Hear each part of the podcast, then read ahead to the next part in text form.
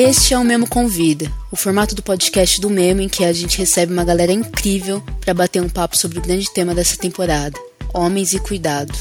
Essa é a nossa proposta ético-política de contra-atacar a cultura do individualismo, do culto à violência, da socialização dos homens firmada na ideia de que os tempos, corpos, energias e capacidades das mulheres estariam à disposição deles. Hoje, eu, Isabela Venturosa, estaria aqui com vocês à frente dessa conversa.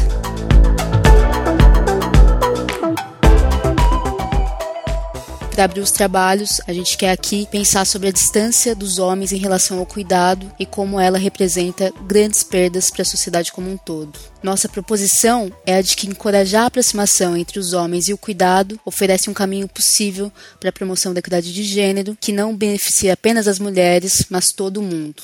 E hoje, para conversar comigo, eu estou aqui com Daniel Costa Lima. O Daniel eu já conheço há algum tempo. Inclusive, eu me lembro de ler ele há mais de uma década atrás sobre questões ligadas à violência contra a mulher. Ele é psicólogo com mestrado em saúde pública e desde os anos 2000 trabalha com questões relacionadas a masculinidades, violência baseada em gênero e paternidades. Ele já atuou em uma série de organizações não governamentais importantes para o debate sobre masculinidades no Brasil, entre elas o Instituto Papai, o Instituto Pro Mundo e o ISER. Também esteve à frente de relatórios sobre a situação da paternidade no Brasil e trabalhou no Ministério da Saúde, na Coordenação Nacional de Saúde dos Homens. Hoje, Além de um montão de coisas que ele faz através da empresa Paternidades Equitativas, ele também atua no cuidado do Francisco, que tem 5 anos, e dos gêmeos Caetano e Luiz, hoje com 3 anos. Não é pouca coisa, né? Então acho que eu estou bem acompanhada. Obrigada por aceitar entrar nessa com a gente, Daniel. Eu que agradeço, eu que agradeço, Isabela. Daniel, você que já passou por instituições como o Instituto Papai e o Promundo, conta pra gente como essa perspectiva do cuidado tem aparecido nos trabalhos com homens no Brasil, ali desde os fins dos anos 90? Bom, vamos lá voltar né, um pouquinho aqui. Olha, acho que, em primeiro lugar, eu acho que é interessante a gente pensar como é que os homens entram nesse campo, né? E eu acho que isso já dá o tom e já mostra para gente um certo problema que é, é, até esse momento a gente não conseguiu transpor no campo, que é trazer os homens, que é fazer com que nós homens, com que a gente se coloque nesse campo e que a gente construa esse lugar e que a gente traga esse debate e não que a gente apenas seja trazido para ele, que é o que normalmente acontece, né? Então você começa a ver na década de 90 tem aquelas conferências mundiais bem bem famosas, conferência de Cairo, conferência de Beijing, e essas conferências é, de forma mais forte, algumas conferências já tinham colocado isso na década de 70, 80, mas Cairo e Beijing deixam bem marcados é, a importância do envolvimento dos homens, não é? Então é importante trazer os homens para um campo de debate, de ações principalmente em relação a direitos sexuais e reprodutivos. Isso começa a aparecer de forma mais, mais ampla nessas conferências e também em relação ao debate sobre, é, sobre violência baseada em gênero, violência doméstica familiar contra as mulheres. E, e o que é muito interessante de se ver é que você não tem nenhum homem naquela época que esteve lá em Cairo e Beijing e levantou a mãozinha e propôs: ó, oh, a gente tem que começar a conversar com os homens e tal foram movimentos de mulheres, foram movimentos feministas que começaram a ver, ok, a gente apenas vai conseguir avançar e chegar aqui no lugar que a gente deseja, que é o local da, da igualdade, né, de direitos e de oportunidades para todos, todas e todos, se, se os homens também começarem a participar disso, né? E então é interessante que esse movimento começa e a gente começa a ver como muito como reflexo dessas conferências, organizações não governamentais e aqui o Brasil se torna meio que um foco no mundo para isso, assim, porque o trabalho que o Instituto Papai e que o Instituto para o Mundo começam a fazer ali em 1997, quando essas organizações são fundadas, aquele era um trabalho que não acontecia é, em basicamente nenhum lugar do mundo. Né? É bem por aí, na década de 90, no meio da década de 90, que algumas organizações começam a chamar é, é, é essa discussão para as masculinidades. Começam a chamar meninos, adolescentes, homens adultos a conversar sobre equidade de gênero, conversar sobre violência baseada em gênero, sobre paternidades e cuidado, mas aí entra um outro problema, que eu acho que a Margaret Arilha fez isso de forma exemplar, quando ela justamente ela vai para essas duas conferências, é, para essas duas conferências, não, para várias conferências a partir da década de 70, e ela começa a ver como é que os homens surgem nessas conferências, né? Então ela fez um trabalho de análise profunda é, é, nos relatórios dessas conferências e ela é, é, chega à conclusão que os homens são trazidos é, nessa discussão, são introduzidos nessa discussão de uma forma bastante instrumental. Ou seja, vamos é, trabalhar com os homens, mas para usar esses homens para que nós possamos ter é, resultados positivos para meninas e para mulheres. Então, isso é, é, é, é, eu acho que é normal que isso tenha acontecido dessa forma. Afinal, as mulheres estavam lá com propósitos, os homens não estavam lá pensando nisso de forma alguma, em direitos sexuais e reprodutivos e violência não estavam. Então, as mulheres foram pensar como é que a gente faz para a gente conseguir avançar nessa pauta que para a gente é primordial e nós queremos é, é, é, olhar para ela e nós precisamos que os homens olhem também. Então, vamos lá. Só que eu acho que quando a gente começa a trabalhar e quando organizações como o Instituto Papai, como o Instituto Pro Mundo começam a desenvolver grupos começam a concretizar um pouco isso que estava muito no papel e a gente começa a buscar esse diálogo com os meninos, com adolescentes, principalmente essas duas organizações tinham tiveram essa trajetória de começar trabalhando muito mais com a população adolescente, né? E aí a gente começa a ouvir esses meninos, e aí a gente começa a, a, a, escutar demandas também desses meninos, e aí a gente começa a ver também que você sempre trabalhar com essa população, tendo essa agenda, né, que a gente já chega com a agenda, a gente já chega já com a nossa proposta, que é vocês vão modificar mais para que vocês se tornem menos violentos contra as mulheres, para que vocês participem mais quando vocês se tornarem pais, para que vocês conversem sobre é, é, é, contraceptivos e enfim. E, e isso traz um, um, certo, isso traz alguns ruídos dentro dos grupos, porque eu acho que é muito fácil você notar quando você está dentro de um espaço é, com pouco tempo você nota qual é o objetivo do espaço. Eu acho que os meninos começam a notar, falam, hum, eu acho que isso aqui não é muito para mim assim. Então a gente tem que transpor, eu acho que um pouco, e, e a gente continua ainda é, aprendendo. Eu acho que esse é um movimento que hoje em dia eu acho que a gente começa a olhar mais e começar e ver da importância de quando a gente começa esses espaços, quando a gente faz campanhas ou pesquisas voltadas, quando a gente vai tentar escutar esses meninos, que a gente tem que partir também de um lugar de do desejo deles, do interesse deles, do que é que eles querem e de mostrar também como esse modelo todo aí da, da, da masculinidade hegemônica é, é, é para pouquíssimos, é para quase ninguém, na verdade, assim, e como ele traz muito, muitos malefícios para esses garotos também, não é?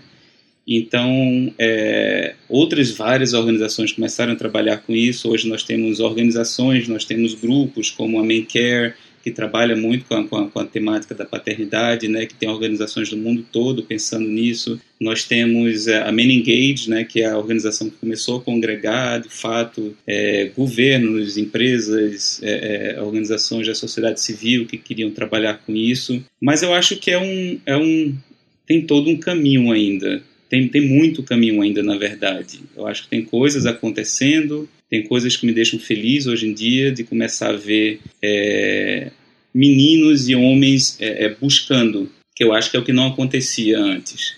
A minha experiência, eu, eu entrei no Instituto Papai em 1999, eu estava no começo do curso de psicologia, nunca tinha escutado falar na palavra gênero. Esse era um debate muito recente ainda no Brasil na época, não é? E, e o que a gente mais dizia, e você vai encontrar isso muito ainda em vários manuais é, voltados à população masculina, em como engajar homens com a temática de gênero, é, é, que nós temos que fazer uma busca ativa. Nós basicamente temos que ir atrás e quase que laçar esses, esses homens. Porque isso é um espaço muito estranho para a maioria do, do, da população masculina, né? É conversar sobre sentimentos, conversar sobre paternidade, conversar sobre gravidez, conversar sobre violências. Isso, por si só, esses espaços são vistos é, tradicionalmente como espaços femininos. Ou seja, os meninos tendem a correr desses espaços, né? Então, sempre tinha muito isso. Como é que a gente faz para é, é, conseguir engajar esses homens? E aí, aí trabalha muitas vezes com estereótipos mesmo, né? Vamos trabalhar com futebol. Então, vamos trabalhar com esportes, porque os homens gostam de esporte, através do esporte a gente meio que consegue catar eles para essa conversa, né? E eu acho que isso ainda é necessário, é, é, é, estabelecer, criar esses, esses links, assim, formas de meio que fisgar mesmo esses homens. Para homens adultos, o tema da paternidade é uma porta de entrada positiva muito legal para trabalhar, para atuar com os homens e falar sobre paternidade e depois começar a falar sobre gênero, porque afinal é impossível falar sobre paternidade sem falar sobre gênero, sem falar sobre as construções, os estereótipos e as normas de gênero para homens e para mulheres. Mas hoje eu começo a ver é, uma série de, de, de, de, homens adultos buscando isso, tentando saber onde é que tem grupo para conversar sobre masculinidade, coisa que não acontecia de, fato, de forma alguma ali no começo dos anos 2000. É, meninos também começando a buscar isso. Eu acho que ainda lentamente, mas isso me dá, me dá, uma, certa, me dá uma certa alegria. Ao mesmo tempo, temos um recrudescimento muito forte é, é, é da, da, dessa relação é, tão, tão, que sempre foi tão próxima né, de homens e, é, e, e violência, por exemplo, e a gente tem um recrudescimento disso ao mesmo tempo. A gente tem um fundamentalismo religioso crescente no Brasil, por exemplo, que reforça completamente os papéis estereotipados de gênero. A gente tem chás de revelação e aquele negócio de, de descobrir o sexo, que é uma coisa altamente uhum. bizarra e tem que ser estudada assim. Que é que se passa na cabeça das pessoas para fazerem isso? Mas a gente tem isso crescendo. É, é, a gente tem os meninos é, é, sendo é, é, acessando cada vez materiais ainda mais agressivos e violentos e, e, com esse reforço dos estereótipos de gênero, dos desenhos, dos videogames e as meninas cada vez mais brincando de boneca e de coisa com purpurina e com unicórnio e coisas do tipo. Então, ao mesmo tempo que você tem muito mais debate sobre o tema, uhum. você tem um recrudescimento. Sim. E o que é algo também que a gente não pode estranhar, né? Porque, enfim, a, a Susan Falud fala, fala sobre isso num livro da década de 90, né, que é o Backlash né, contra os direitos das mulheres. Eu sou péssimo de, de nome, de título e tal. Mas ela fala: olha, o patriarcado não vai simplesmente abrir mão. Tipo, isso não vai acontecer. Então, toda vez eh, que, que você tem um movimento e que tem uma percepção social que alguma é, é, camada da população que sempre foi oprimida está começando a de repente chegar numa posição estável de conquista de direitos, é aí que vem o backlash, né? E, porra, aqui no Brasil a gente teve Bolsonaro, né? Então, quer backlash maior do que isso, né? Sim. Quer, quer mensagem mais forte do que isso é, para a gente que trabalha com, com gênero, com masculinidades, com, com essa ideia do patriarcado. E então é, é, eu acho que tem, tem isso, tem movimentos. É um passo para frente e às vezes dez para trás, depois dá mais um passinho para frente. As coisas coexistem, né? Isso. Eu acho que você trouxe, tocou num ponto muito fundamental, que é desse como os homens entram, né? E como é perigoso e superficial só trazer eles num, num jeito tutelado, né? Uhum, uhum. Eles precisam se sentir parte, né? Eles precisam se sentir. Acho que eu fico muito te ouvindo eu lembro muito de Bell Hooks, que sempre eu volto para Bell Hooks, na uhum. coisa do ensinar a transgredir, comunidade de aprendizado. Agora com os ataques em escolas e da palestra em escola, falar com os meninos, quando a gente fala de equidade de gênero, quando fala de feminismo, a conversa tem que ser com eles, né? E não de cima para baixo, é de, de também percebê-los, reconhecer e oferecer escuta, né?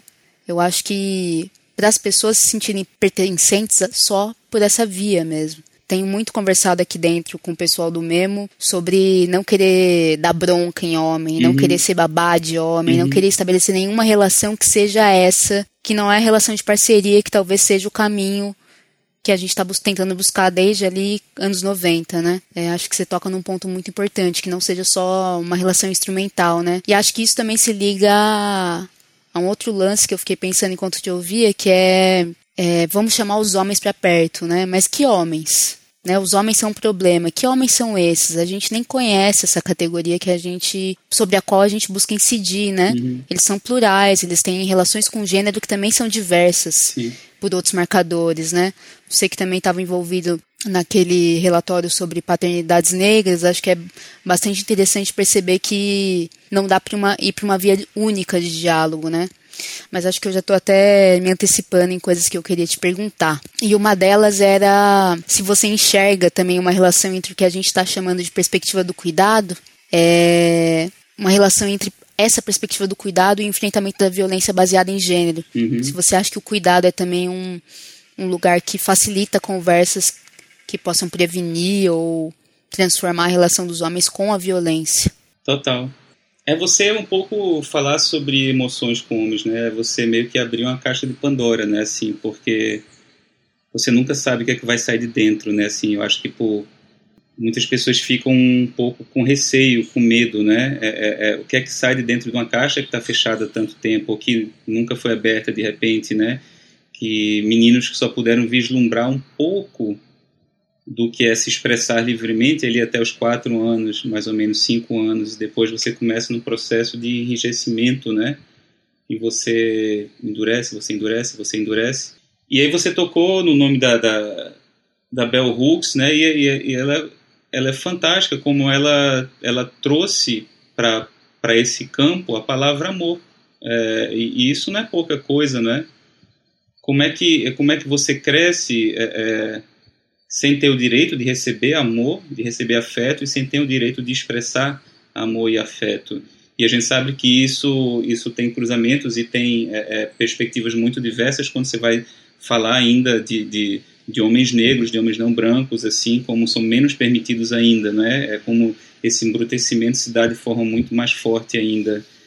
O, o Jackson Katz, que é outro, outra figura que trabalha essa temática há muito tempo nos Estados Unidos, né? Ele tem um documentário que eu acho que é o Tough Guys, que ele brinca com a palavra disguise, né? De, de, de, de, de como os homens se se veem na obrigação de usar essa máscara da dureza, da força, né? E ele faz esse recorte, e eu achei muito interessante, ele é um homem branco, assim, ele já, desde que esse documentário, acho que é da década de 90 ainda, e ele já fazia esse recorte, assim, falou, olha, um homem branco não precisa usar essa máscara da dureza a vida toda. Ele usa sim também, em alguns momentos, mas em vários momentos ele, ele é permitido que ele tire essa máscara, é permitido que ele seja sensível, é permitido que ele tenha outros interesses. E ele abordando essa questão no contexto norte-americano, e ele vai falar sobre, sobre homens negros de periferia, eh, principalmente homens latinos, como eles basicamente nunca podem tirar essa máscara, né? E, e, e o, quanto isso é problemático e, e, e, como isso termina reverberando em violências das mais diversas possíveis, né? E, e isso é muito necessário. Eu acho que falar de cuidado é isso, porque você tem a perspectiva de cuidado, que seria uma perspectiva que a gente deveria estar trabalhando e pensando nas escolas, quando a gente fala sobre paternidade, sobre maternidade, sobre cuidado de crianças de uma forma geral,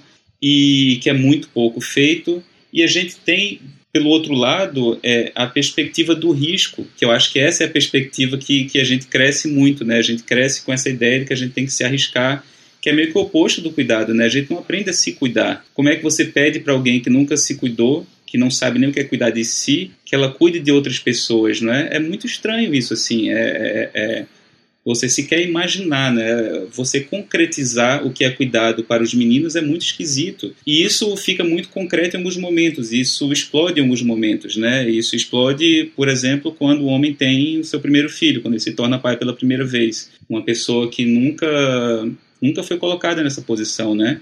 E é claro, existe uma cobrança, ou deveria existir, eu acho que deveria existir uma cobrança muito maior, na verdade, que a gente participe, mas que a gente esteja de fato engajado, né? Com o cuidado dessa criança, ainda mais ali no início da vida dessa criança. Mas ao mesmo tempo a gente tem que parar pensar, caramba, que coisa estranha que deve ser, né? Para você do nada exigir de uma pessoa que não cuida da própria alimentação, que bebe de forma exagerada, que come de forma completamente destrambelhada, que nunca pensou em nutrição para ela, que, enfim, eu trabalhei esse tempo, né, é, dois anos e pouco na Coordenação Nacional de Saúde dos Homens e a gente fica, a gente vê isso o tempo todo, né? O Benedito Medrado, ele sempre, há tempos, ele fala, né, que o maior problema de saúde dos homens não, não é, obviamente, a próstata, como a Sociedade Brasileira de Urologia tenta fazer a população masculina brasileira acreditar, é, mas também não é o é, problema cardíaco, também não é câncer, também não é nada disso, o, o, nem a obesidade, nem o tabagismo. O maior problema de saúde da população masculina se chama machismo. Né? É o machismo que tira a gente é, é, dessa posição, que não ensina, que impede que a gente possa aprender sobre cuidado, é, expressar nossas emoções e se ver num lugar de vulnerabilidade, poder expressar essa vulnerabilidade. Se você não, não pode se ver como vulnerável, como é que você vai buscar cuidado? Não, não faz sentido, não casa, sabe? Não, não, você, não, você, não, você, não tem, você não tem um caminho, o caminho não é construído. Então você, você sofre em silêncio, você adoece em silêncio, e isso, obviamente, reverbera no corpo e, e, e, na saúde mental da população masculina de uma forma tremenda e, obviamente, também vai estourar e muito é, é, em cima das mulheres, em cima dos filhos desses homens, das filhas desses homens também, não é? é eu, enfim, eu sempre, eu sempre falo muito da questão, pulando um pouco de assunto, mas acho que dá tudo relacionado, né, da, questão do suicídio. É, a gente tem escutado mais falar sobre suicídio, acho que a gente é, pesquisa muito pouco sobre suicídio no Brasil, a gente tem poucos dados sobre suicídio no Brasil, mas uma coisa que a gente sabe é que mais de 80% do, do, dos suicídios são masculinos, são homens que se matam.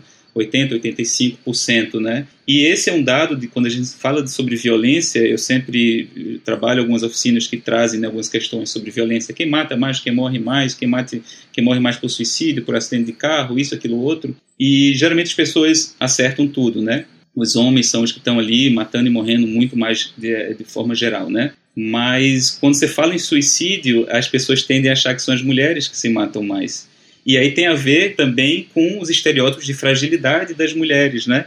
É, e a verdade é que muitas vezes as mulheres tentam mais é, é, é cometer suicídio e muitas vezes esse, essa tentativa faz, faz muito mais parte de um processo de pedida, de, assim, de, de, de, de pedido de socorro, né? Eu lembro que eu via isso muito quando eu estava fazendo estágio curricular num, num, num CAPS de saúde mental lá em, sei lá, 2004 e um número muito grande de mulheres que chegavam, né, que tinham ingerido medicamentos, que tinham ligado gás da cozinha ou coisas do tipo. E a gente chegava a poucos casos de homens que tinham tentado suicídio, porque quando o homem tenta, o homem dá um tiro na cabeça, ele se joga na frente de um trem, ele se joga do décimo andar de um apartamento. E, e o mais é, é, complicado disso é que muitas vezes esse homem que se mata, ele tinha deixado quase rastro nenhum desse sofrimento para amigos, para familiares, para a própria companheira ou companheiro, para o pastor da igreja que ele ia, enfim, e fica aquele silêncio, aquele aquele todo mundo fica assim, não, não, não faz sentido, ele não pode ter se matado, porque ele nunca disse que estava mal. E, e eu, eu costumo falar isso, assim, tantos homens têm a coragem de pegar uma arma, botar na cabeça e puxar o gatilho, que eu imagino deve, deve ser a maior coragem que uma pessoa pode ter na vida, tirar a própria vida, mas não teve coragem de chegar e de falar com alguém que estava sofrendo, de falar com a própria companheira, de falar com o pai, com a mãe, com o filho, com o melhor amigo, sabe? Falei, caramba, que E não saber falar, né? Não saber, não. Não tem esse aprendizado também de como falar sobre essas coisas. Uhum, uhum. É, e te ouvir falar, acho que todo mundo, a gente estuda isso, né? Lida com os dados, lê muito sobre, mas quem não estuda isso todo mundo tem alguém em casa, todo mundo que convive com homens, né? Uhum. Que é basicamente todo mundo, tem alguém por perto que talvez seja esse homem que tem uma série de sofrimentos psíquicos e mais além e não sabe como acessar o cuidado ou determinado cuidado, né? Porque sempre tem uma mulher cuidando de alguma forma. É, eu vejo na minha própria família, os homens são cuidados, cuidam por uma via financeira muitas vezes, mas são extremamente cuidados. Só que também tem âmbitos onde o cuidado não alcança, o cuidado dessas mulheres, né? E aí eu vejo esse ponto que você trouxe, que é o, o campo mais psíquico, né? Que talvez seja o campo menos menos acessado do cuidado. Uhum. E aí vem essa esse marcador que eu acho que é um marcador racial e de classe, que você nomeou aqui um pouco antes sobre essa máscara. É, os homens negros e pobres são ensinados a endurecer mais e não não há possibilidade para fora disso, enquanto uhum. os homens brancos talvez acessem um pouquinho ali mais de poder não usar essa máscara todo o tempo, né? Eu percebo que hoje, olhando até para consultórios de psicólogo em São Paulo aqui, quem é que frequenta, né? Quem é o perfil? Uhum. Qual é o perfil da pessoa que busca essa, esse lugar para falar de si, para se repensar e pedir ajuda, né? E tem dinheiro para isso também, né? Exatamente. Tem um marcador de classe, tem um marcador de racial e que não é não é uma coisa pequena, né? Não, forma alguma. Então, então para quem é, também é tá acessível o cuidado, né? Uhum.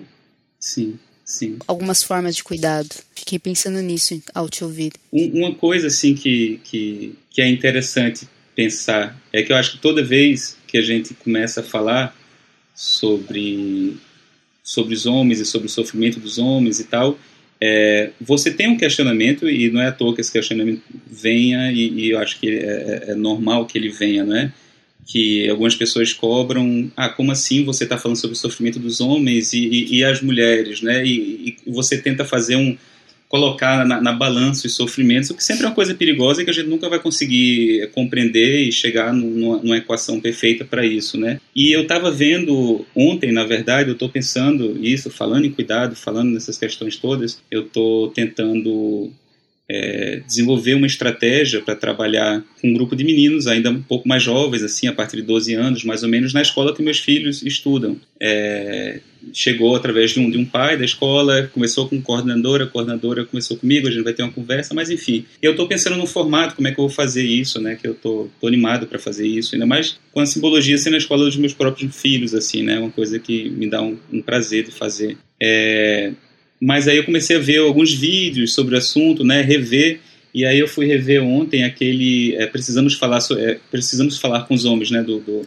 do, do, papo de homem, né, e tem uma fala do Benedito Medrado que, que, é, que é muito boa, né, é, eu vou só ler aqui, né, que quando ele, ele fala assim, né, ah, quando a gente olha os privilégios, a gente esquece de olhar as privações. Quando a gente olha as privações, a gente esquece de olhar para os privilégios. E ele fala que a gente tem que fazer sempre esse trabalho, a gente tem que estar sempre jogando com essas duas coisas para não ficar, a gente não ficar no maniqueísmo, assim, né? De pensar, não, vou trabalhar sobre as privações dos homens, assim.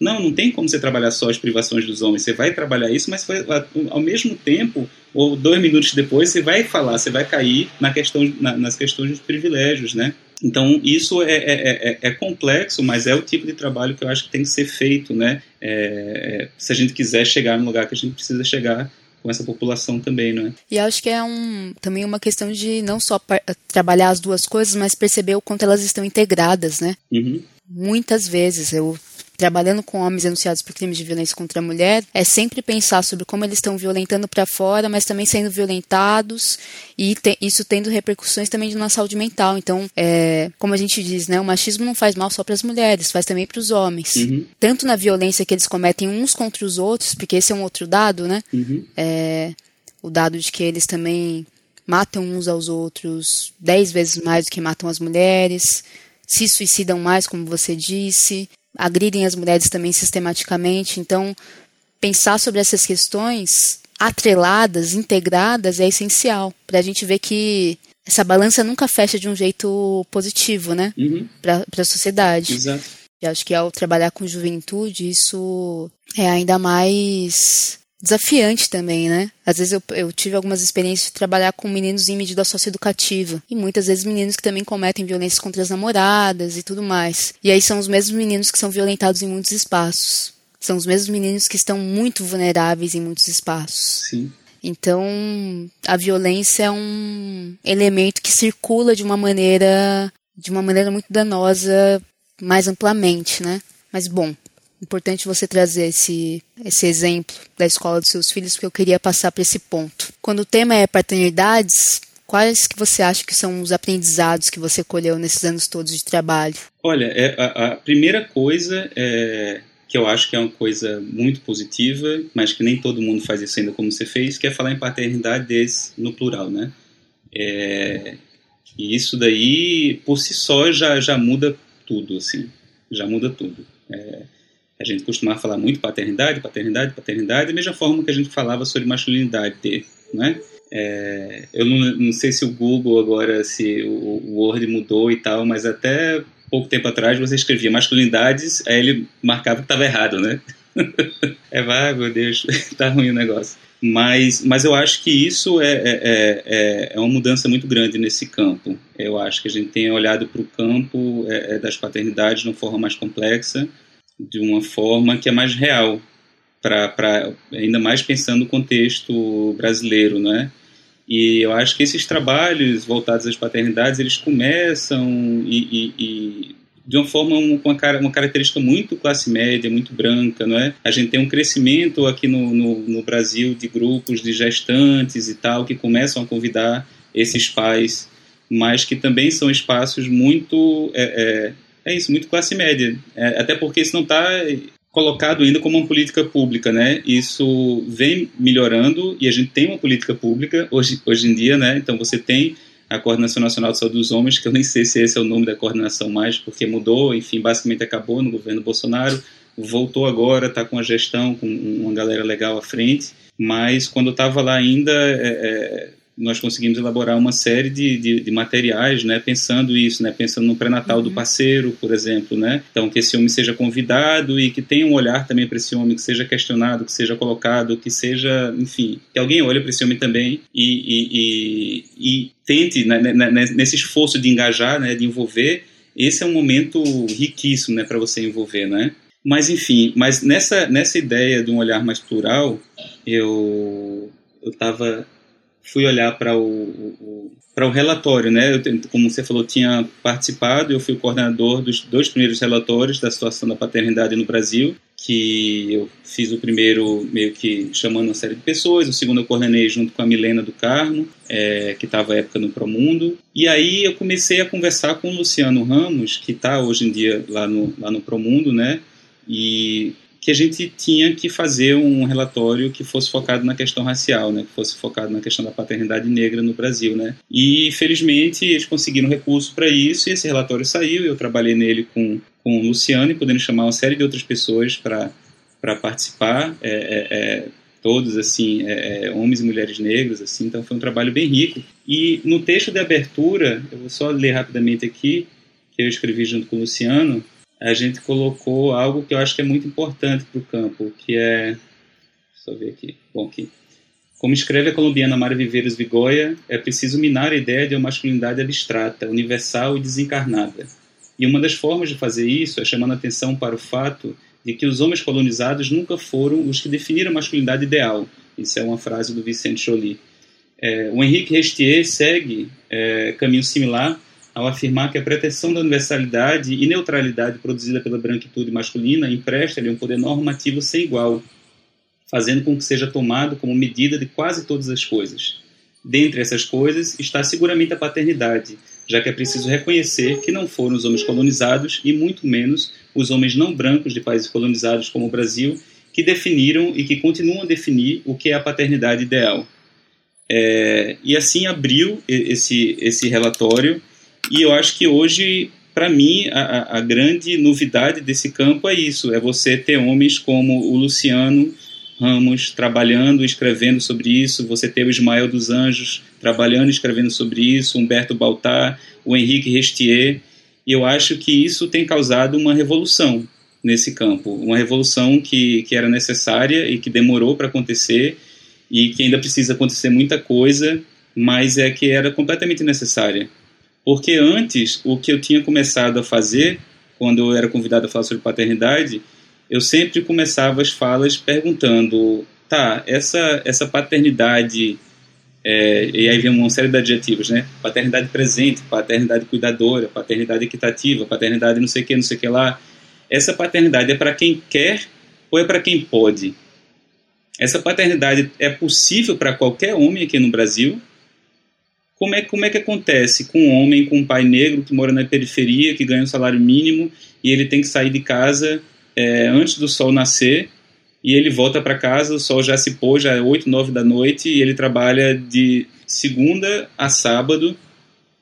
Como, como é que fica essa paternidade participativa, isso, aquilo, outro? E, obviamente, a mesma coisa, a mesma pergunta tem que ser colocado em relação à maternidade, pensando em mulheres periféricas e negras também, não é? é porque senão fica, fica, a gente fica nesse papo muito classe média, e a gente fica num papo achando que apenas o desejo das pessoas vai fazer a mudança. E a gente termina caindo, na verdade, numa, num risco muito grande, que é de culpabilizar essas pessoas, esses pais e essas mães que não conseguem ser esse pai, essa mãe presente, cuidador, isso, aquilo, outro, todo bonitinho, formatado, porque simplesmente não tem condição de, é, é, de fazer isso. E essas pessoas vão ficar assim: caramba, tá, mas eu estou me matando aqui mas pelo que eu estou lendo aqui, eu, sou uma merda. Tipo, eu não estou presente na vida dos meus filhos e, e eu não sou um pai bom, eu não sou uma mãe boa, né? Então aí que entra as políticas públicas. Então você tem que ter políticas públicas que garantam que as pessoas minimamente tenham tempo com seus filhos e não inventar programas como aquele negócio que nunca nem foi para lugar nenhum, que acho que começou ali com Temer ainda do, do como é que chamava aquele programa da que eram de, de pessoas, eram é, pessoas que visitavam as casas para para acompanhar as crianças de 0 a 6 anos, assim, me foge o nome agora do programa. Mas é que nunca deu em nada. Eu lembro que botaram, assim, a Michelle Temer era a, embaixadora do programa, não sei o que, não sei o que lá. E aí, ok, então, então é isso que o Estado vai fazer. O Estado vai pagar é, é, salários péssimos para mulheres, outras mulheres negras periféricas que têm é, elas mesmas filhos para cuidar e elas vão receber um salário péssimo, menor do que o do agente comunitário de saúde, para passar nas comunidades e para ver como é que estão essas crianças de outras pessoas que não estão lá porque trabalham jornadas absurdas de trabalho, recebem pessimamente, trabalham muito longe do local de residência e, e é essa a solução do Estado? É, é assim que a gente faz para resolver a situação? Enquanto isso, as crianças continuam crescendo sem contato com os pais e com as mães, né? E, obviamente, muito mais ainda sem contato dos pais, né? que a gente sabe que esses homens também se afastam é, por uma série de motivos e, e, e, e enfim, enquanto as mulheres, de, de sua forma, de maneira esmagadora, é, movem montanhas para ficar, né? Para permanecer com essas crianças, né?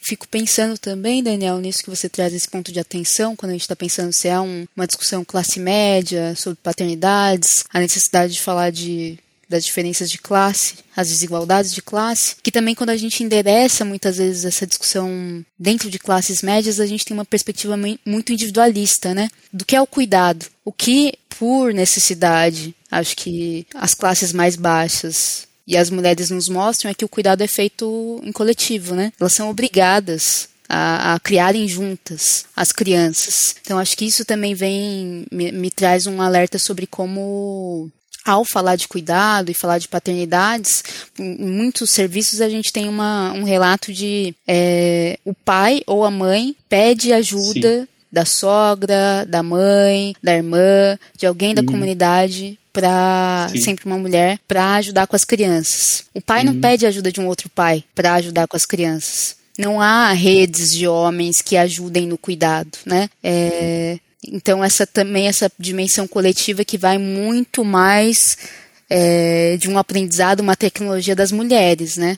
Das mulheres negras muitas vezes. É isso. Voltando lá para a questão que eu, que eu comecei, né? De, de, de como as mulheres trouxeram os homens é, meio que colocaram os homens nesse campo, né, naquelas conferências lá. E como até hoje é, você não tem um movimento de homens levantando essa discussão, acho que não dá para chamar de movimento. Né? Você tem ali um grupo ali, um grupo acolá, uma rede aqui, uma rede acolá, mas você não tem um movimento porque você também não tem, por exemplo, incidência política. Você vê que os homens são a, a esmagadora maioria em tudo que é campo político, é, nas assembleias legislativas, em tudo que é lugar, na Câmara dos Deputados, no Senado, e você não vê esses homens, por exemplo, se juntando para falar sobre cuidado, falar sobre paternidades. Você não vê. Você não vê. Eles têm todo o poder do mundo para fazer isso, mas não fazem. E ao mesmo tempo você não tem grupos de homens se organizando para pressionar que esses outros homens que estão lá façam isso. Também não tem. Então, até hoje, você não tem um movimento de homens aqui no Brasil lutando pelo aumento da, da, da, da licença é, paternidade. Você não tem. Você não tem, você tem organizações não governamentais que pediram muito e continuam pedindo isso, mas o Instituto Papai para o Mundo fizeram várias campanhas sobre, sobre a questão da licença e aumento da licença e tal, e que não deram em nada, e muito porque isso, não tinha tração. Você, você não adianta uma organização chegar. Você tem que ter peso. Uhum. Você tem que ter peso. Como é que as mulheres conseguiram as coisas? Sim. Você não vê, e assim, e, conseguiram as coisas e, e, e, continuam conseguindo, continuam batalhando, mas através de, de movimentos, indo para a rua, é, juntando pessoas, fazendo esse movimento crescer e tal. E você não vê isso nos homens assim. Se a gente tivesse aqui no Brasil, por exemplo, falando de políticas de cuidado, a gente tem que falar sobre licença parental. A gente não tem que falar nem que licença é paternidade. A gente tinha que estar tá falando sobre licença parental, que é algo que já está aí aplicado em vários países do mundo, não é uma coisa extraterrestre, não é uma coisa. Tem Portugal, tem Cuba, a gente vai geralmente olha mais para os países lá, é, é, para a Suécia, para a Finlândia, não sei o quê, mas Portugal tem. Cuba tem, sabe assim, vários outros países têm aqui é, é, próximos da gente. E porque é, é, e a gente tem estudos que mostram que de fato o que pode é, é, mudar uma coisa que concretamente consegue alterar e consegue mudar, engajar os homens nessa política do cuidado é a licença parental. Então uhum. é a licença parental com alguns parâmetros, claro, né? Tipo na Suécia é, você, quando eles lançaram a licença parental, ela tinha tipo 480 dias mais ou menos. Mas ela não especificava 480 dias para o casal, seja ele homoafetivo ou heterossexual que fosse, decidir como é que eles vão querer tirar esses 480 dias. Uhum. E aí rapidamente eles viram que isso não funcionava, porque as mulheres tiravam basicamente todos os dias e os homens não tiravam quase nada. Uhum. Até porque é, é, quando quem está com a licença não recebia o salário integralmente. Os homens costumavam receber mais do que as mulheres, então tinha essa conversa e falava: não, por conta de uma, de uma economia é, familiar, é, é, melhor que o homem continue trabalhando. Uhum. Mas a gente sabe que não era só isso, né? Mas enfim, tinha esse discurso. E aí, com o tempo, eles começaram, eles foram colocando cota para os homens. Então começou de 480 dias, 30 dias de cota para os homens, e se os homens não tirassem esses 30 dias, esses 30 dias eles não voltavam para as mulheres, era perdido. Uhum. Então os homens começavam a se ver mais obrigados a pegar esses 30 dias e foram aumentando. Hoje está em 90 dias é, para os homens. Uhum. E é intransferível. Ou o, o, o homem usa, ou ele esse, esses dias estão perdidos. Então, e, e, e, teve todo o acompanhamento, porque quando isso foi colocado, é, por exemplo, na Suécia, na década de 70, em 76, se eu não me engano, já foi pensado como uma política de equidade de gênero. Já, já, já tinham clareza que aquilo estava sendo, que, tavam, que queriam aquilo como política de equidade de gênero. Então, a política foi crescendo, foi sendo melhorada, aprimorada, e estudos começaram a ser feitos para acompanhar esse engajamento dos homens com o cuidado das crianças. E de fato foi comprovado que quanto mais licença os homens tiravam, mais participativos eles eram, maior contato eles tinham com o filho, mais engajados eles de fato eram com o cuidado das crianças. Então, assim, e isso teve um crescimento na equidade de gênero, porque quando os homens se engajam mais, as mulheres têm mais tempo, que é a verdade, é, o maior bem que a gente pode ter na vida é tempo, né? O que ninguém tem, não é? É tempo. É tempo para se aprimorar é é, é, é, profissionalmente, é tempo de bem-estar, é tempo para cuidar da saúde física e mental, tudo que as mulheres não têm. Então, por que os homens conseguem galgar maiores passos na vida profissional, política, não sei o que, não sei o que lá? Porque tem tempo para isso porque tem uma mulher em casa fazendo as coisas. Então ele tem tempo de jogar futebol, tomar uma cervejinha, relaxar, dar uma desopilada e tal. E as mulheres não têm tempo. Tem tempo para brigar, para, enfim, estudar mais e atrás para conseguir ter aquela promoção que as mulheres normalmente não têm. E a maternidade vem como um imenso é, é, é, é obstáculo para que as mulheres possam. A quantidade de mulheres que desistem de vida acadêmica, que desistem de vida profissional, é, que, ou então que fica muito para trás e nunca mais consegue recuperar aquele caminho que ela estava tomando nesse momento, é, quando ela se torna mãe, isso, é um, isso é, um, é um absurdo, é um número absurdo de mulheres que passa por isso. Ou que desiste da maternidade porque tem que fazer uma escolha, né? Não pode Exato. ser como um homem que pode ser um pai e um profissional. Exatamente. Isso é, não é uma escolha dentre muitas opções, né? E aí é falar de privilégio, né? E aí falar de privilégio. E as pessoas não falam, não, não, não, não, não notam o gigantesco privilégio que isso é. Sim. E aí fica difícil. E aí eu não quero não quero demorar muito nisso, mas a gente fala dessa coisa dos privilégios que os homens têm quando o tema é esse, mas também qual é o prejuízo de um cara que não está vivenciando a paternidade de uma maneira plena, né, com seus filhos? que não está tendo esse cuidado cotidiano que não seja só como provedor, né? Acho que eu vejo olhando para os homens à minha volta e também conversando com os adolescentes, até nessa coisa de não falar eu te amo, pro pai, nunca ter ouvido um eu te amo do pai, ou não conseguir dar um abraço no pai de verdade. Quantos meninos uhum. e quantos homens adultos têm essa interdição? E o que, que isso tem a ver com o tipo de paternidade que eles são ensinados? O que você tem que fazer é bancar esse menino. E isso é ser um uhum. pai presente. O resto não é necessário, mas é necessário, né? Isso também uhum. traz um, um, um, prejuízo que eu acho que é muito grande para os homens. Sim.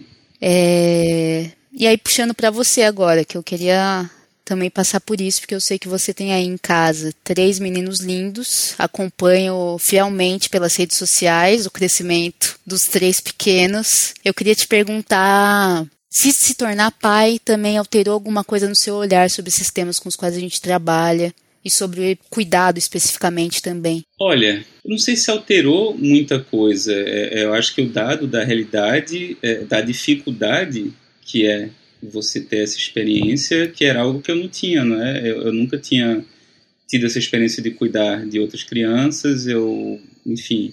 E é, é o, o, tamanho do desafio é, é, é, é, brutal, assim, é brutal. Eu hoje em dia fico pensando, por exemplo, assim, de coisas profissionalmente que eu conseguia fazer que hoje em dia eu não, eu não consigo mais. Eu, eu não consigo.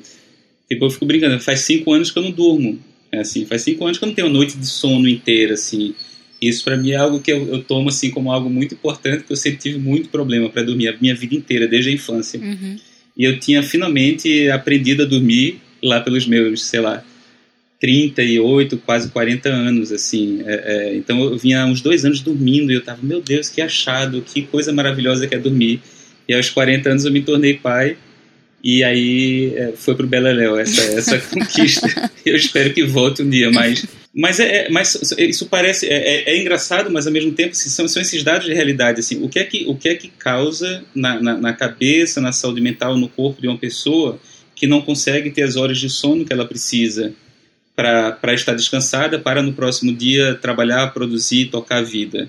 Então, é, é, o, isso, novamente, né, é, é uma experiência que, de modo geral, as mulheres têm muito mais do que os homens, assim de perder as horas de sono por conta das crianças, por conta da amamentação e tudo mais. E, e, e, são coisas que eu não sabia. Então, eu escrevia sobre paternidades, eu fazia relatórios sobre paternidades, eu dava oficinas sobre paternidades. E eu acho que até o primeiro texto que eu escrevi depois que eu me tornei pai, eu comecei a escrever uma coluna no, no Portal Vermelho. Uhum é, sobre paternidades e equidade, né? E aí depois eu abri, fiz um Instagram, paternidades equitativas, para meio que tentar compartilhar esses textos, mas eu sou péssimo nessas coisas e isso nunca teve muita atração em, em nada assim. Mas enfim, é, mas eu, eu, eu, lembro que eu escrevi nesse primeiro texto, né, que é, o fato de eu antes não ser pai isso não diminuía o trabalho que eu fazia sobre uhum. paternidade, porque afinal eu nunca me propus ensinar para ninguém o que é, ser pai, uhum. até porque eu acho que isso não existe. É, eu sempre falo para as pessoas: tomem muito cuidado, fiquem com os dois pés, pés, atrás, e ainda mais nessa cultura louca de coach que a gente vive hoje em uhum. dia, que eu acho que é um charlatanismo, uma coisa muito, muito nefasta mesmo, assim, de você se aproximar, se aproveitar da fragilidade das pessoas, né, e, e, e para tirar dinheiro não estou dizendo que todo coach faz isso, né? Mas a maioria das coisas que eu vejo. Então, sempre que. que então, eu, eu nunca ensinei a ninguém, nem eu, nem eu pretendo ensinar. Hoje, é, é, eu, eu tento, aos trancos e barrancos, ser o melhor pai que eu possa ser. E eu não acho que eu tenho conseguido ser o melhor pai que eu, que eu, que eu posso ser, porque é isso, você, você é confrontado com muita coisa. Tem, tem um livro muito famoso, né, que as mulheres. É, é, muita mulher termina lendo. É o a maternidade, o encontro com a própria sombra. Hum. E eu lembro que quando eu, eu li esse livro junto com, com Carol, né, antes do, do, de Francisco nascer, eu, eu achei muito pesado o livro. Eu achei o livro violento contra as mulheres. Eu uhum. achava que ele trazia uma, uma carga de culpa para as mulheres que eu ficava, nossa, tipo, eu não sei, eu não indicaria para nenhuma mulher ler esse livro. Uhum. Algumas pessoas vão achar péssimo que eu estou dizendo isso, porque esse livro é um queridinho. Mas eu acho que faltava para essa altura, na época, e eu acho que depois ela teve, é, é, é, ela teve essa, essa leitura, tanto que ela escreveu coisas sobre patriarcado depois, mas faltava essa leitura é, feminista para ela na época, um pouco assim. Uhum. Mas ela fala dessa questão do encontro com a própria sombra, então de você como na maternidade, na paternidade, ela não fala, eu estou trazendo a paternidade, isso termina te remetendo a, a coisas da sua infância, né, e a, e a dificuldades suas, e a vivências suas, e, e, e, coisas que você nem imaginava começam, começam a florar assim, não é? E, mas é isso, é, é uma tentativa, é um, é um negócio diário, é um trabalho diário, é um trabalho extenuante, é, e, e aí e eu fico falando e as pessoas vão achar, nossa, ele detesta ser pai, né? Porque ao mesmo tempo eu fico eu fico brincando e mas eu falo isso de forma séria assim que as pessoas têm que parar de romantizar é, é, a paternidade e a maternidade assim. É trabalho pra caramba. É, eu acho que eu não preciso aqui ficar falando do lado bom. É óbvio que é bom é óbvio que é lindo é óbvio que eu me estouro de rir com várias coisas que eles fazem todo dia e tal mas eu, eu o, o cansaço diário e os momentos de estresse diários eu acho que são ainda maiores do que os momentos. Assim, a gente tem esses momentos de felicidade porque senão todo mundo surtaria se a gente não tivesse isso. Se eles não fossem tão lindos, se eles não falassem coisas tão absurdamente bonitas, se eles não tivessem esse carinho que chega do nada, às vezes com um beijo, com papai te amo, não sei o que, não sei o que lá, é, eu acho que todo mundo surtaria, né? Na verdade, eu acho que a realidade é essa. Mas quando você está de fato envolvido no cuidar de uma criança, é uma tarefa enlouquecedora. Sim. É um negócio muito, muito difícil. E, e, e o tamanho da responsabilidade, eu acho que ninguém está muito preparado para isso, ainda mais a gente, já que a gente nunca veio pensando sobre isso antes. Essa construção não veio sendo feita para a gente, né? Mas é, é, é, é enfim, muito os meninos são ouvir. ótimos, os meninos são lindos, e, e mas são umas pestes assim também. E eu fico brincando que não veio nenhum calminho, podia ter vindo um calminho assim, sabe? Mas os três são virados. Nas fotos eles parecem calminhos, tinha toda uma imagem Não. outra. Mas é bom te ouvir porque eu acho que é essa coisa que a gente tá é, anti-coach, né? Não vou te vender nenhuma fórmula, solução, o pai perfeito.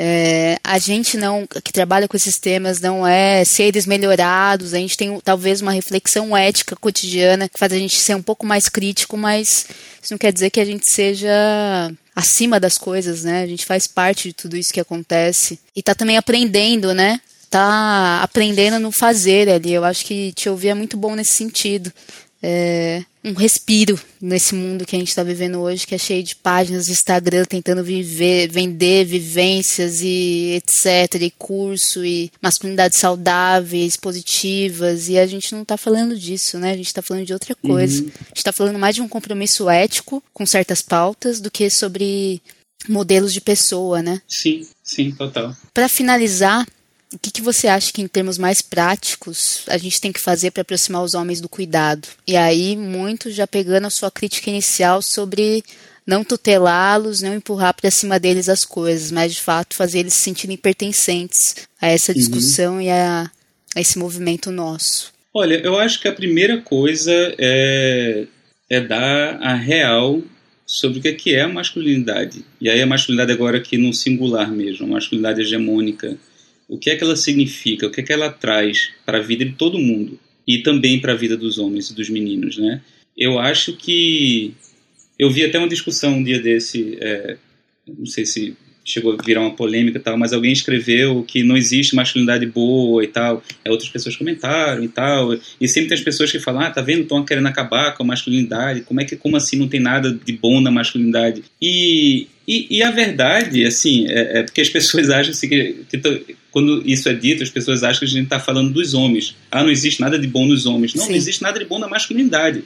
Essa masculinidade que a gente conhece, de fato, é muito difícil você encontrar algo de bom nessa masculinidade, porque a masculinidade não é a masculinidade de um homem, é essa masculinidade da coletividade, do que a gente está falando, do projeto de masculinidade que está enraizado e vem do patriarcado. Essa masculinidade que chega aqui no Brasil há mais de 500 anos, trazidas pelos portugueses aqui na, em suas caravelas, o, o que é que tem? Então ela, ela chega aqui montada em cima da caravela, mas dentro dela tem o quê? Tem a igreja católica e tem o patriarcado. Ali, assim, num, num, de mãos dadas de uma forma assim que essa parceria, eu acho que Portugal tinha isso ainda mais forte do que Espanha, do que outros lugares, né? A igreja era o Estado e o Estado era a igreja e tudo ali com esse caldo do patriarcado. Então ela chega aqui e o que é que essa, essa, essa masculinidade causa quando ela chega aqui? Ela traz o estupro das mulheres indígenas, ela traz a morte de milhões de homens indígenas, assim, e a tentativa de escravizar essa população, que não dá certo,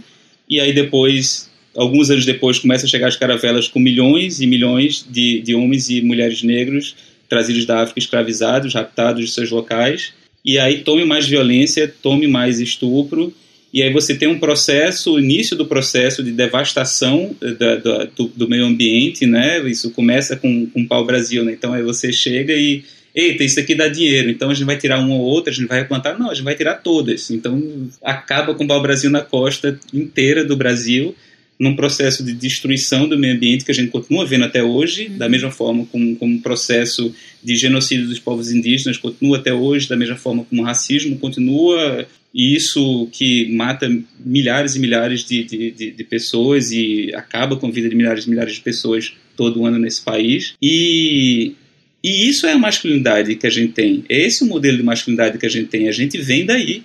A gente vem daí, assim. Então, é, tem um, uma frase do, do Paulo Prado, né, quando ele, ele define o patriarcado à la brasileira, que é esse patriarcado trazido pelos portugueses, né, como pai soturno, mulher submissa e filhos aterrados. Esse patriarcado e essa masculinidade tá, tá, tá, tá aí. E, e, e é algo que, que é ruim para todo mundo. É ruim para todo mundo, porque esses homens é, que andam aí buscando essa coisa, buscando essa masculinidade que não existe, e aí é muito interessante, eu sempre falo muito da fala, da, da colocação do, do Michael Kaufman, que é o fundador da campanha do Laço Branco, né? Um dos fundadores, né? E aí o Michael falava ali na década de 90 ainda que a masculinidade é uma alucinação coletiva a feminilidade também, mas ele trazia muito mais a questão da masculinidade. Ele falava, ah, parece que assim, a gente acordou e a gente bebeu água e alguém tinha colocado um alucinógeno no, no reservatório de água da cidade. E a gente toma essa água e a gente passa a alucinar. A gente sai de casa, se olha no espelho, a gente sai de casa achando que de fato existe a masculinidade quando ela não existe, porque a gente acha que essa masculinidade é um dado da realidade, uhum. que ela está na nossa biologia, que ela está na nossa testosterona, que ela está em alguma coisa, ou está em Deus, né, para quem, enfim, para quem é muito religioso e tal, que Deus disse que homem é assim, que a mulher é assado, e a verdade ela não existe. Ela não existe, mesmo assim a gente mata e morre por algo que não existe, uhum. não é? E a gente poderia ser muito mais feliz se a gente vivesse sem esse modelo, se a gente pudesse simplesmente é, viver de acordo com o que a gente acha que, que, que é o correto, que é o ok, que é o legal para a gente viver, né?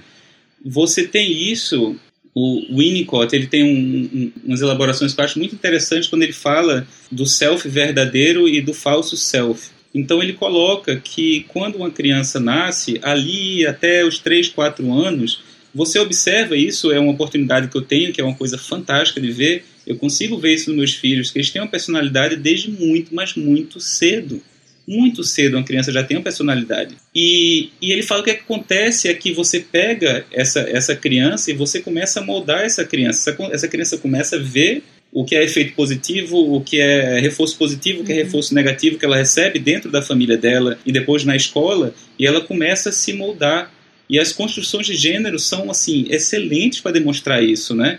Então esse menino começa a ver e ele começa a escutar e ele começa a ver na televisão e ele começa a ver na propaganda, ele começa a escutar um amigo falando, a mãe falando, o pai falando, o avô, não sei o quê, que menino é assim e tal, ele começa a receber aqueles brinquedos e ele começa a se enquadrar. E esse menino poderia ser que a, o temperamento dele, que era o self verdadeiro dele, fosse algo que ia para um outro caminho, que ele era um menino que ia trabalhar criatividade, sensibilidade, escrita, enfim, artes, dança, o que for, mas ele começa a ser moldado e ele começa a ver que ele não pode ter acesso a essas coisas. Então a gente vai moldando e o que o Winnicott coloca é que com o tempo, e normalmente aí quando você chega na adolescência já isso já aconteceu, é que o falso self, esse self que a gente vai criando, essa máscara que a gente vai colocando, essa máscara da masculinidade, ela já tá, que no começo você bota e tira, né? Você bota e tira, você bota e tira, você vai experimentando, você experimenta outras e tal. Mas quando você chega ali na, na, adolescência, na, na, adolescência, muitas vezes você não, consegue mais tirar. Então o falso self vira o seu self verdadeiro e vai desconstruir isso agora. Uhum. Aí tome processos, né? Tome processos de uma vida toda de terapia, análise para quem pode ter acesso a essas coisas, para tentar olhar lá para trás, né? E tentar ver o que é que você consegue resgatar disso, né? Mas já teve uma vida toda que passou e já teve um rastro aí de muita dor para você, para as pessoas ao seu redor que já passou. Sim. Como é que você lida com isso? Como é que você olha para frente, né? Então, então é isso. Acho que uma forma, voltando para a pergunta, a gente tem que dar real sobre o que é que é a masculinidade para os meninos e a gente tem que é, escutar esses meninos sobre isso e ver, fazer, é, é tentar que eles comecem a refletir sobre isso para que eles possam pular dessa roubada o quanto antes, porque vai ficando cada vez mais difícil cada vez mais difícil. Então, se a gente conseguir fazer isso o quanto antes, quanto antes melhor. E, e eu acho que é, é, eu acho que é esse um dos caminhos. Esse não é o único caminho, né? Tem muito caminho na política, tem muito caminho é, mais macro, né? Mas é, é, é, a gente tem que começar a pensar e pensar o quanto antes sobre isso. Sim. Acho que você aponta já para coisas que a gente está pensando bastante sobre como essa conversa tem que ser cada vez mais cedo, né? E Sim. Com juventude. Sim. Bom, Daniel, é sempre maravilhoso te ouvir, te ler, interagir com você. Acho que eu queria muito te agradecer por ter topado entrar nessa com a gente. Espero que a gente tenha mais oportunidades de dialogar. E é um pouco isso. Bom, eu, eu tenho, eu tinha falado nesse grupo, essa página no Instagram chamada Paternidades Equitativas. E quem quiser dar uma olhada, eu tenho colocado quase nada por lá porque não tenho tempo. Então teve o tempo que eu tinha tempo de fazer essas coisas, mas está meio abandonado. Mas é um, é um, é um caminho para me encontrar, para encontrar algumas coisas que eu penso, que eu compartilho. E, e é isso. Quem quiser me encontrar é só chegar por lá. É, mas também a gente queria deixar quem está em casa com uma dica cultural para seguir pensando depois de hoje. A dica de hoje é um filme que eu assisti recentemente, que é o Broker, B-R-O-K-E-R, Uma Nova Chance, que é um drama sul-coreano em que os homens aparecem num outro lugar, talvez. É, foi um filme que eu vi recentemente e queria saber o que as pessoas por aí acharam. Vou aproveitar, é, eu não conhecia essa dica desse, não conhecia esse filme Broker, vou, vou tentar ir atrás. E um outro filme que eu vi recentemente, fica então a segunda dica aqui, que é belíssimo, ao mesmo tempo muito pesado e difícil por um lado, que é um filme chamado Close, que está na plataforma MUBI, que é uma plataforma que pouca gente tem acesso, mas eu acho que estiver passando no cinema ou depois que aparecer em outros lugares, é, vale muito a pena ver, para pensar masculinidade, para pensar a relação entre dois meninos, amigos e como essa relação se estrutura, as coisas que vão acontecendo. É um filme que mexeu pra caramba comigo, assim. Mas fica essa dica também. E muito obrigado, adorei, adorei a conversa, adorei te ver de novo. E é isso. Massa. Comigo também mexeu muito, Close. Bastante.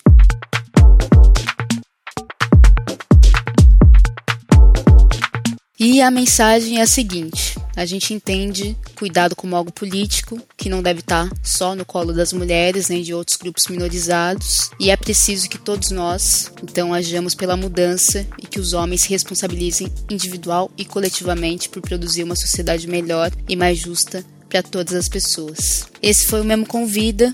Logo, logo a gente está de volta e até lá.